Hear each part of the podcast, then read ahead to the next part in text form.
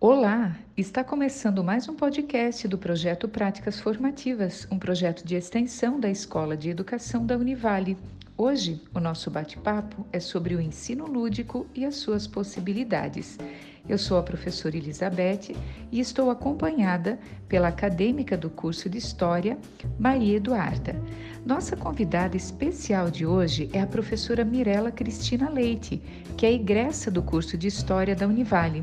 Ela também é graduada em Artes Visuais, é especialista em ensino de língua inglesa e em competências metodológicas para a educação básica. A professora Mirella realizou estudos a partir de um projeto de extensão educacional da Universidade de Cambridge, na Inglaterra, em 2012. Atualmente é aluna do curso de especialização em supervisão escolar aqui na Univale. Atua há 11 anos no ensino fundamental no município de Navegantes, tanto na rede pública quanto na rede privada de ensino. Seja bem-vinda, professora. Obrigada, prof. Mirella. Olá, ouvintes do Práticas Formativas. Vamos iniciar o nosso bate-papo lembrando que a BNCC assume o compromisso com a educação integral e afirma que a sociedade contemporânea impõe um olhar inovador e inclusivo a questões centrais do processo educativo, como, por exemplo, o que aprender, para que aprender, como ensinar, como promover redes de aprendizagem colaborativa e como avaliar o aprendizado. Nesse sentido, as experiências lúdicas oferecem uma importante contribuição. Professora Mirella, você acredita que o lúdico pode auxiliar no ensino e na aprendizagem de história? Não só pode, como deve. Precisa no nosso aluno, colocar no nosso aluno aquela expectativa, aquela vontade de aprender. E tudo isso faz com que o professor ele precise se reinventar, se conectar ao aluno. Quando a gente fala do lúdico da educação, é importante a gente ter em mente a ideia de aprendizagem significativa. Tanto aquela proposta pelo Auswell, que foi também trabalhada pela Maria Montessori. Particularmente, eu acredito que quando a gente brinca com o saber, ele se torna mais palpável, mais incrível e significativo. Excelente, professora. E em seu cotidiano escolar, quais têm sido as experiências que vêm sendo desenvolvidas, né, envolvendo o lúdico, tanto no ensino de história quanto no ensino de língua inglesa, porque a professora transita por ter formação entre estas duas áreas. E destas experiências, ou entre essas experiências, professora, quais têm alcançado o maior sucesso? A professora poderia contar um pouquinho para nós sobre isso? Joia, vamos lá. Primeiramente, eu trabalho com essa ideia de metodologia, do lúdico, não buscando responder as perguntas do aluno, mas colocar de volta no colinho deles. Como assim, prof. Mirella? Explica um pouco mais pra gente essa situação. Bom, vamos lá.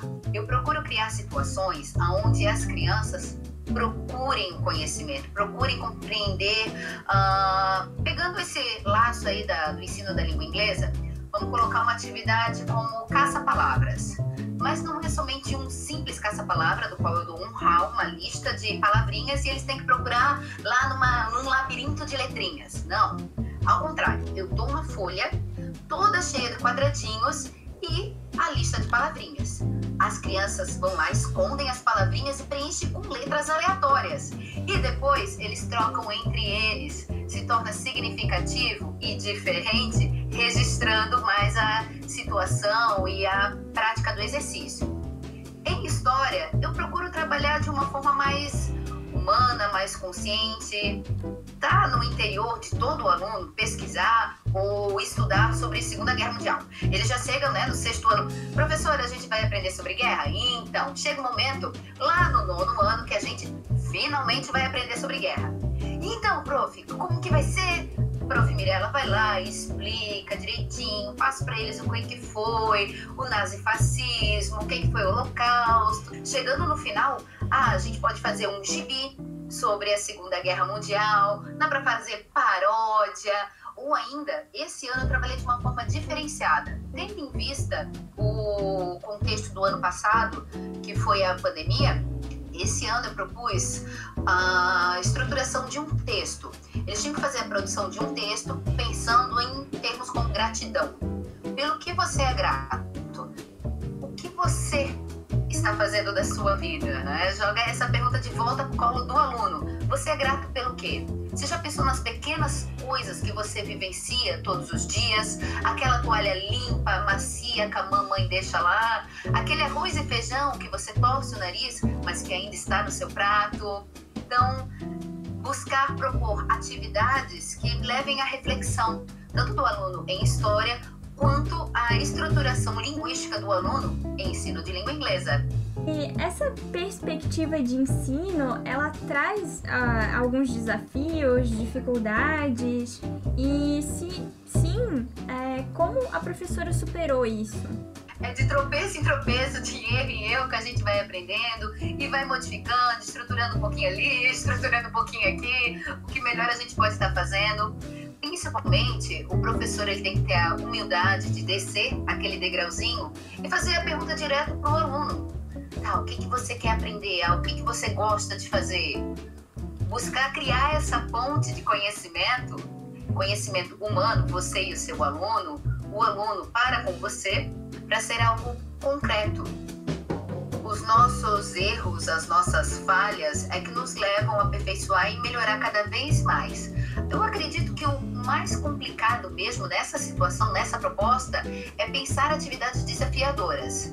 E principalmente porque o que dá certo para uma turma pode ser que não dê certo, não se aplique a uma outra determinada turma. Então, pesquisar, buscar o que está rolando de diferente, ou, ou às vezes, tem inúmeras atividades, tanto de história quanto de língua inglesa, para artes.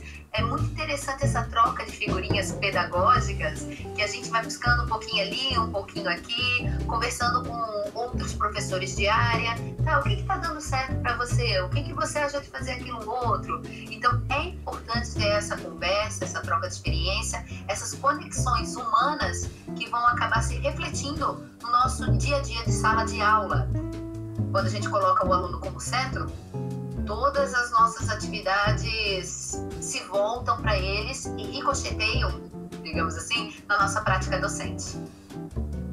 Que interessante, não é, professora Mirella? Até quando a professora fala né, do concreto, é esse concreto que necessariamente não é aquele co concreto palpável, mas é o concreto no sentido de que aquela atividade tenha sentido, né, tenha direção, que aquela atividade dialogue de fato e, e, permita que o aluno construa os seus sentidos e os seus significados a partir dela. E como professora, que nós já vimos, né, por acompanhar as suas redes sociais, a professora que usa acessórios, usa cenários, usa trajes especiais dependendo do tema que a professora está trabalhando. A professora que nós já vimos ah, propondo e utilizando jogos. Já vimos também, professora Mirella, você trabalhando história a partir da literatura, a partir da leitura de livros, a partir da interpretação né, dessas histórias. É, que sugestões que você teria para os professores que também desejam explorar atividades lúdicas em suas aulas, né? tanto de história quanto das demais disciplinas. Por onde é que a gente começa? A gente já começa com esse sucesso todo? Foi sempre assim? É, quais são as dicas que a professora poderia nos oferecer? Talvez alguma sugestão de leitura? Como, como é possível ajudar os pares que também se interessam explorar e aprofundar as atividades lúdicas em suas aulas. Bom, mas vamos lá. Primeiro a gente tem que se libertar dessas amarras da vergonha. Você, no momento de sala de aula, é o mundo do seu aluno e ele faz parte do seu mundo e é uma troca, um conjunto como um todo. Então a gente não pode ter esse negócio de vergonha. Eu me visto de história, eu gosto disso, eu gosto de estar brincando. Já mumifiquei inúmeros alunos em vários pontos, já fiz guilhotina, umas coisas assim que para muitos, né? Nossa, professora, mas você tem coragem de fazer isso? Já fui Elizabeth em inúmeras versões. Nossa, a gente tem que se desprender da vergonha. Ai, mas fazer isso na frente do aluno, ao contrário, fazer isso pro aluno. as asas, consegue voar com uma pedagogia realmente libertadora, a aprendizagem se torna se torna viável, se torna desejável, se torna palpável. Inúmeras situações podem nos levar a um contexto de educação lúdica, uh, tanto como a leitura de um livro, uma proposta. O professor ele precisa ter aquele quê de, de criatividade, de ah, eu tenho um problema, como é que eu posso resolver, deixar aquele gostinho a mais, como uma uma novelinha que sempre vai ter um próximo episódio, um próximo capítulo. E não tenha dúvida, quando você coloca isso em sala de aula, o próximo capítulo ele é desejado, ele é aguardado, ele é esperado. Sugestão de leitura, o próprio David Oswell. Ah, são de materiais, a gente pode estar conversando sobre a própria Maria Montessori, que criou o famoso uh, material dourado, por exemplo, eu gosto dessa ideia de produção manual. Aí muitas pessoas dizem, ah, mas você não é professora de artes. Quando eu estou lecionando história ou inglês, por exemplo. Mas é necessário, a partir do momento que o aluno ele se conecta com o que ele está produzindo, seja Uh, fazer um cartão pop-up que abra ali um castelinho onde ele vai empreender e vai compreender uh, os três estados medievais o clero, os nobres, os camponeses, três estados. Então ali ele vai abrir e vai ver esses personagens. O fato dele ter trabalhado, colorido, colocado cada um deles coladinho naquele papel, vai ser significativo.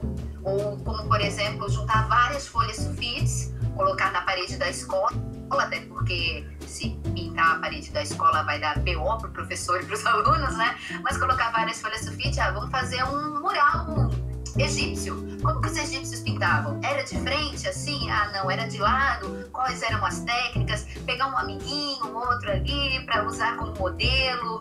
Então, a chave da criatividade é não ter a vergonha, não ter o medo do fracasso. Porque ocorrem muito mais fracassos do que acertos. Isso até no que, na questão de vivência, na vida da gente. Mas aprender com esses erros para tentar produzir algo frutífero e verdadeiramente positivo mais para frente, dá diferença. Excelente e muito inspiradora a sua fala, professora. É, e, e, tão importante isso, né? Esses processos criativos, como eles vão acontecendo, né? Pela sua fala a gente percebe, é, é um processo vai desencadeando o outro. Ah, obrigada, professora, pelas excelentes ah, sugestões e também referências que a professora nos oferece. Existe uma obra é, chamada Os Jogos e o Lúdico na Aprendizagem Escolar.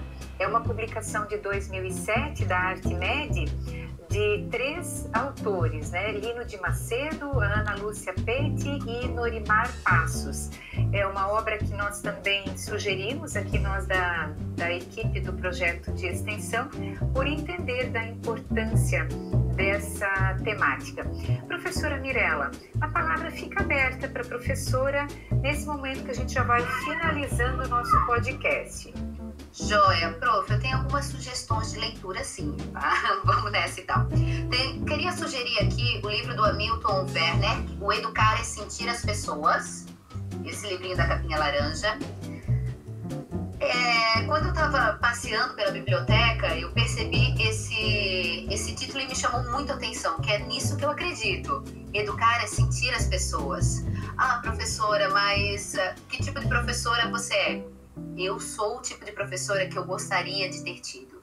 Eu gosto de fazer a diferença, eu gosto de estar próximo com o meu público, eu gosto de estar próximo ao meu aluno, eu sinto quando ele não está bem, eu vejo quando ele está extremamente feliz e quero.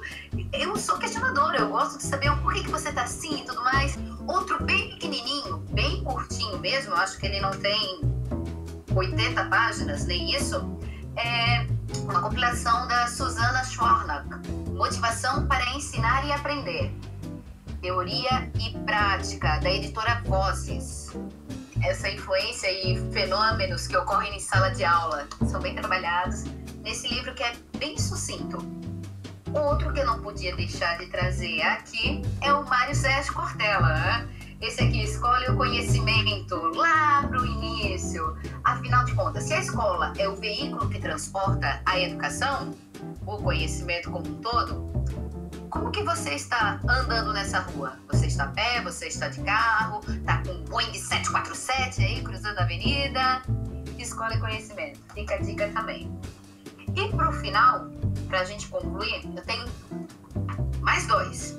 Um para jovem professor e o outro para professores que já estão nessa estrada aí há um bom tempo. Mas assim, gente, eu sou meio que rato de biblioteca. Mas enfim, vamos lá. Conversas de um jovem professor do Leandro Carnal. E para os professores de agora, né? Afinal de contas, depois da pandemia, gente, está me ajudando muito, muito, muito, muito. O efeito Covid-19, a transformação da comunidade escolar. Esse aqui é uma junção de vários, vários escritores e o que me chamou a atenção foi o do Léo Freiman. O Léo Freiman, ele faz parte da da ai, OPE. E juntamente com outras pessoas, ele acabou escrevendo sobre esse retorno, o que, que provavelmente iria implicar na sala de aula, como que vai ser essa ideia de, de estar retornando para a sala de aula. Quais são os alunos que a gente vai encontrar? Afinal de contas, agora eles são há um ano fora da sala de aula normal. Professor também. Será que a gente sabe caminhar da mesma forma? Enfim, educação para mim, é ter asas. E nesse voo, eu quero que os meus alunos voem cada vez mais alto e com segurança. Eu vou deixar também aqui aberto o meu Instagram profissional, que é o teacher underline professora underline Mirella. Tem várias, várias aulas já registradas. Isso é uma coisa muito importante que eu aprendi logo lá no início. Registro.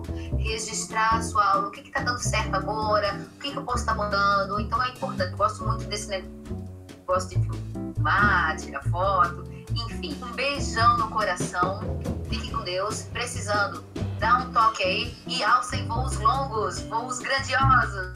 A gente se vê lá em cima. Esse nosso bate-papo vai chegando ao fim. Obrigada, professora Mirella, professora Elizabeth. Um grande abraço a todos os ouvintes do Práticas Formativas, um projeto de extensão da Escola de Educação da Universidade do Vale do Itajaí.